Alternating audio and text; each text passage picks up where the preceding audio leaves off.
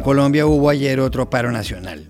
Los manifestantes, que hace unos días protestaban contra el proyecto de reforma tributaria, que el presidente Iván Duque retiró poco después, siguen en las calles. Ha habido enfrentamientos y vidas truncadas. Hoy Jorge Espinosa cuenta qué ha pasado en las últimas horas y el analista Andrés Mejía Berñó habla de los efectos de todo esto. El Consejo Supervisor de Facebook acaba de tomar una decisión en la que confirma que la red social acertó al bloquear la cuenta del expresidente de Estados Unidos, Donald Trump, pero dijo también que ese bloqueo no puede ser indefinido.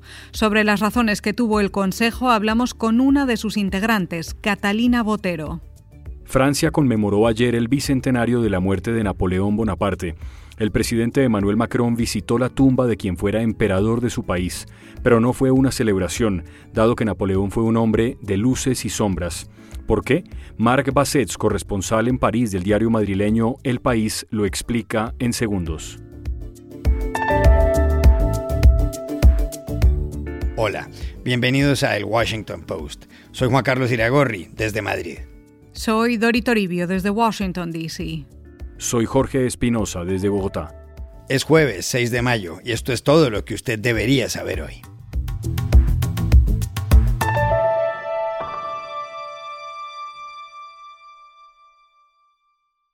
Colombia vivió ayer una nueva jornada de paro nacional. Miles de personas salieron a manifestarse en las ciudades de ese país de 50 millones de habitantes.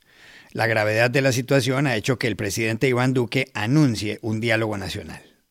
¿Qué es realmente lo que ha pasado en los últimos días? ¿Cómo entender la violencia que se ha producido? Nuestro compañero Jorge Espinosa lo explica a continuación. Dori, Colombia lleva una semana de manifestaciones ciudadanas. Las marchas empezaron el 28 de abril con un paro nacional en protesta por el proyecto de reforma tributaria del gobierno de Iván Duque. Miles de personas marcharon en paz, cantando, bailando y pidiendo el retiro del proyecto.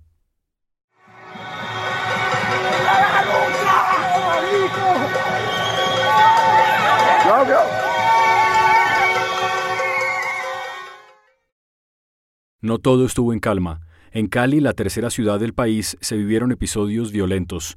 Un policía le pegó un tiro mortal a un joven que le había dado una patada. Grupos organizados quemaron oficinas bancarias y robaron comercios y supermercados. Otros bloquearon las entradas a la ciudad. No había reservas de oxígeno en plena pandemia. Los enfrentamientos callejeros se producían aquí y allá.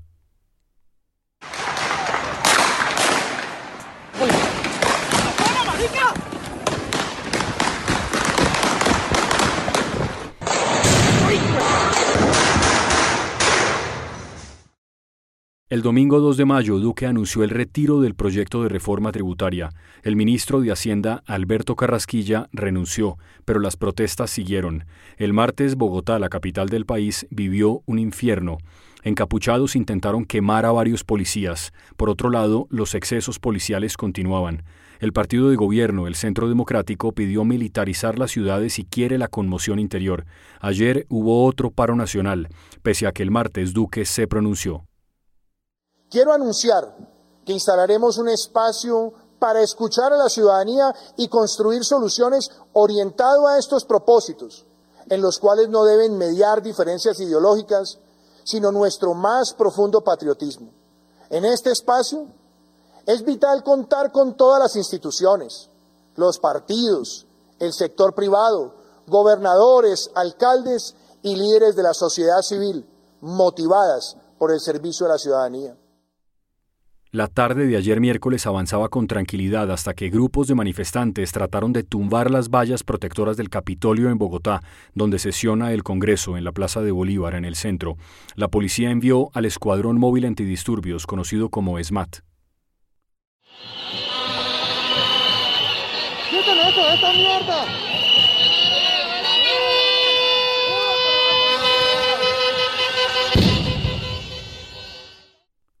La tensión continúa y la Defensoría del Pueblo habla de 24 muertos y 89 desaparecidos en estos días de inestabilidad. Gracias, Jorge. Pero, ¿qué implica lo que está sucediendo? Para averiguarlo, llamamos a Bogotá a Andrés Mejía Berñó, consultor de la firma Ajana, catedrático de la Universidad de los Andes y panelista del programa radial Mañanas Blue. Es muy difícil saber hacia dónde evolucionará lo que está pasando en Colombia, en primer lugar porque no tiene antecedentes. Colombia ha vivido en el pasado momentos muy serios de inestabilidad, de gran riesgo para su estabilidad política, pero ninguno se parece a este. Y ninguna hipótesis que uno pueda formular parece explicar completamente el fenómeno. ¿Hay líderes políticos detrás de esto? Probablemente, pero eso no explicaría todo lo que está pasando. ¿Hay organizaciones armadas o criminales infiltradas en esto? Probablemente, seguramente sí, pero eso no explicaría todo lo que está pasando. ¿Hay un descontento social muy grande e intenso, en particular por la crisis económica originada en la pandemia? Probablemente sí, pero eso no explicaría todo lo que está pasando. Es un nuevo tipo de fenómeno cuyas características, cuyas dinámicas no entendemos todavía y sobre todo creo que no lo entiende el gobierno. El presidente se ve bastante solo, parece que ya ni siquiera tiene una relación cercana con su partido de gobierno ni con su mentor político Álvaro Uribe y acaba de ser un llamado a una especie de diálogo nacional que sin embargo despierta poco optimismo porque en el pasado algo similar se convocó con las protestas de 2019 y hoy por hoy nadie cree que sea un mecanismo serio. Ante la incompetencia del gobierno y la gravedad de la crisis, sobre todo en algunas ciudades que están bloqueadas y empiezan a tener desabastecimiento de alimentos, yo no descartaría que desde el establecimiento y no desde la protesta se empiece a hablar de cosas como la recomposición del gobierno o eventualmente la renuncia del presidente en los próximos días.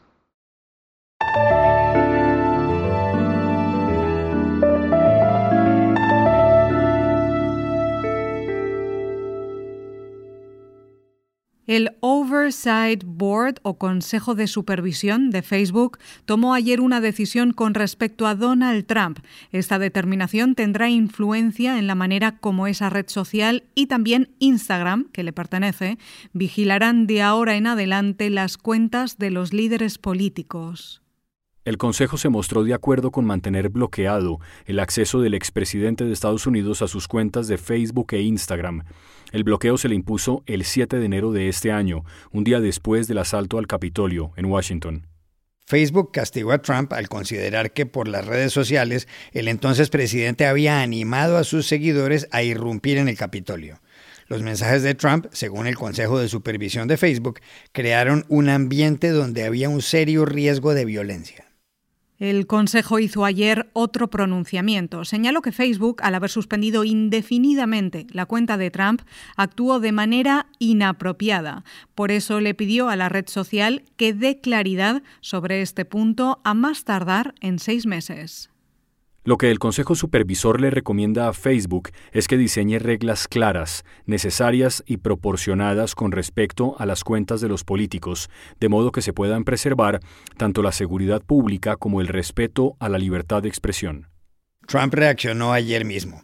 En su nueva plataforma por Internet, llamada From the Desk of Donald J. Trump, o del escritorio de Donald J. Trump, dijo que Facebook, Instagram y Google le quitaron la libertad de expresarse porque los lunáticos de la izquierda radical le tienen miedo a la verdad. El Consejo de Supervisión de Facebook, que es un órgano independiente, empezó a operar en octubre del año pasado. Lo integran 20 personas. La abogada colombiana Catalina Botero es una de ellas. Ayer le preguntamos por las dos decisiones sobre el caso Trump. En primer lugar, consideró que era apropiada la decisión de Facebook de suspender el uso de las cuentas de Facebook e Instagram del entonces presidente Donald Trump el 7 de enero. Y eso era apropiado porque el contenido que el entonces presidente estaba subiendo a esas cuentas violaba claramente prohibiciones explícitas de la plataforma respecto, por ejemplo, de la celebración de eventos violentos. En la medida en que esas prohibiciones se adecúan al derecho internacional de los derechos humanos, entonces la decisión de Facebook es legítima. Sin embargo, consideró que no era legítima la decisión de suspender la cuenta de manera indeterminada, sin un plazo fijo. ¿Por qué? Porque esa decisión no está dentro de las reglas comunitarias de Facebook. no está dentro de las reglas que gobiernan la plataforma. Lo que la plataforma puede hacer cuando hay un contenido que viola sus normas comunitarias es o dar de baja el contenido o etiquetarlo, suspender la cuenta por un tiempo definido o inhabilitar permanentemente el uso de la cuenta.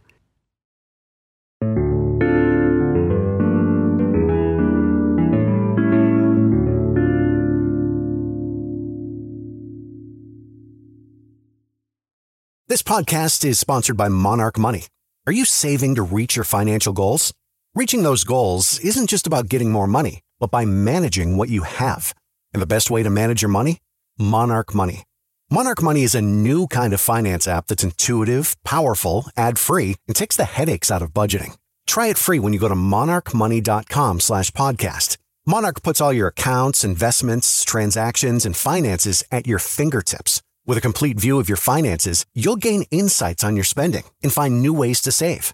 Plus, Monarch lets you customize your dashboard, collaborate with your partner, set custom budgets and goals, and track your progress toward them. See why Mint users are turning to Monarch Money and loving it, and why the Wall Street Journal named Monarch Money the best budgeting app overall.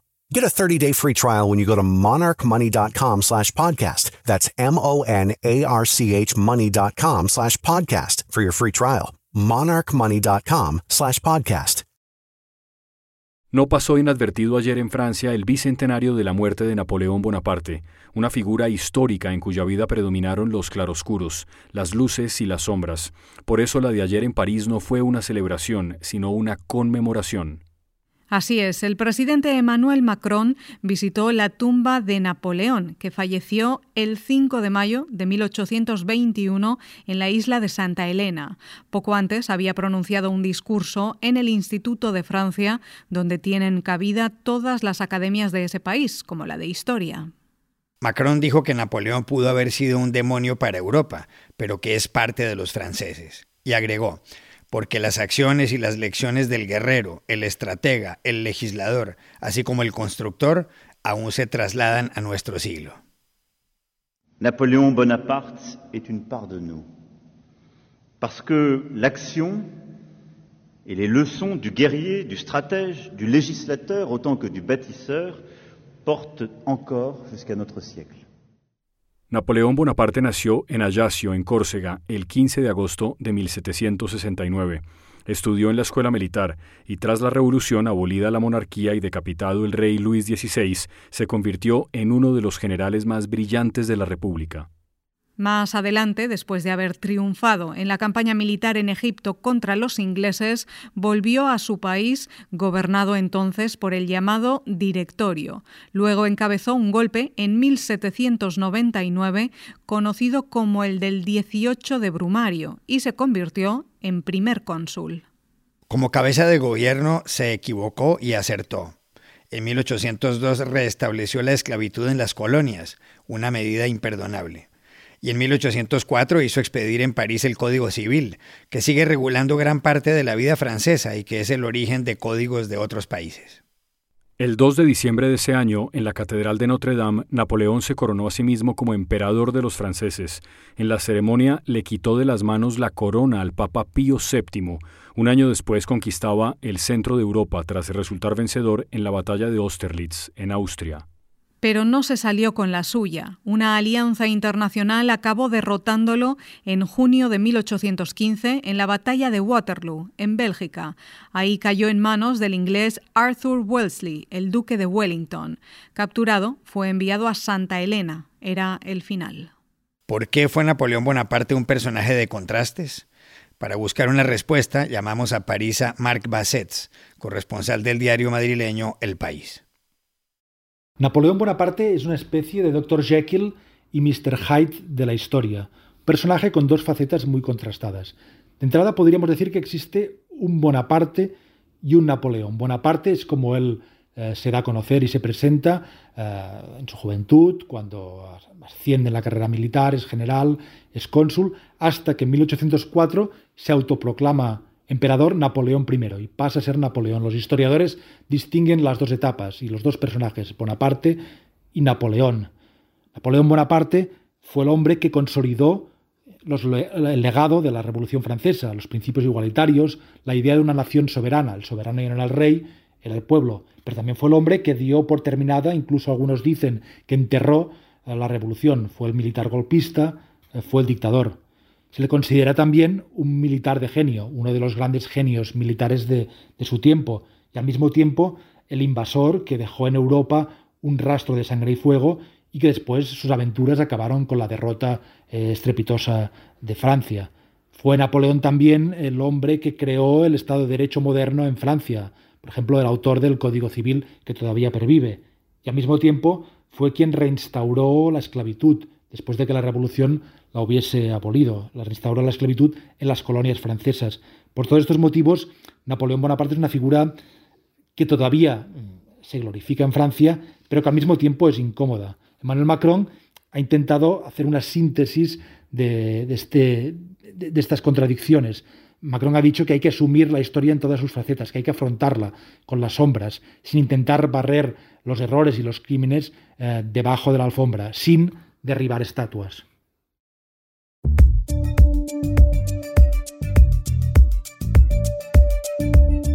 Y estas son otras cosas que usted también debería saber hoy. Estados Unidos anunció ayer que apoya la liberación de las patentes de las vacunas contra el coronavirus y que participará activamente en la Organización Mundial del Comercio para que así ocurra. Esta es una crisis global y las circunstancias extraordinarias de la pandemia requieren medidas extraordinarias, dijo la representante comercial de Washington, Catherine Kai. India y Sudáfrica encabezan desde hace meses la petición. Las grandes farmacéuticas se han opuesto. En México, la justicia ha ordenado a la policía que busque al periodista y ex embajador Andrés Roemer, que ha sido denunciado por varias mujeres de haberlas acosado sexualmente y de haber abusado de ellas. Roemer, de 57 años, es ahora conocido como el Harvey Weinstein mexicano, en alusión al muy poderoso productor de Hollywood que terminó en prisión. El problema es que hasta el momento de grabar este podcast no se sabía de su paradero. Versiones señalan que huyó a Israel. La final de la Champions League o Liga de Campeones será inglesa. Tras la victoria ayer del Chelsea ante el Real Madrid por 2 a 0 en el duelo de vuelta, el equipo londinense se medirá ante el Manchester City, que dejó por fuera al Paris Saint-Germain en la otra semifinal. El último juego del torneo tendrá lugar el 29 de este mes de mayo en el Estadio Olímpico Ataturk de Estambul. Y aquí termina el episodio de hoy de El Washington Post, El Guapo. En la producción estuvo John F. Burnett. Por favor, cuídense mucho. Y pueden suscribirse a nuestro podcast en nuestro sitio web, elwashingtonpost.com, seguirnos en nuestra cuenta de Twitter, arroba el post, y también nos encontrarán en Facebook, buscando el Post Podcast. Chao, hasta mañana.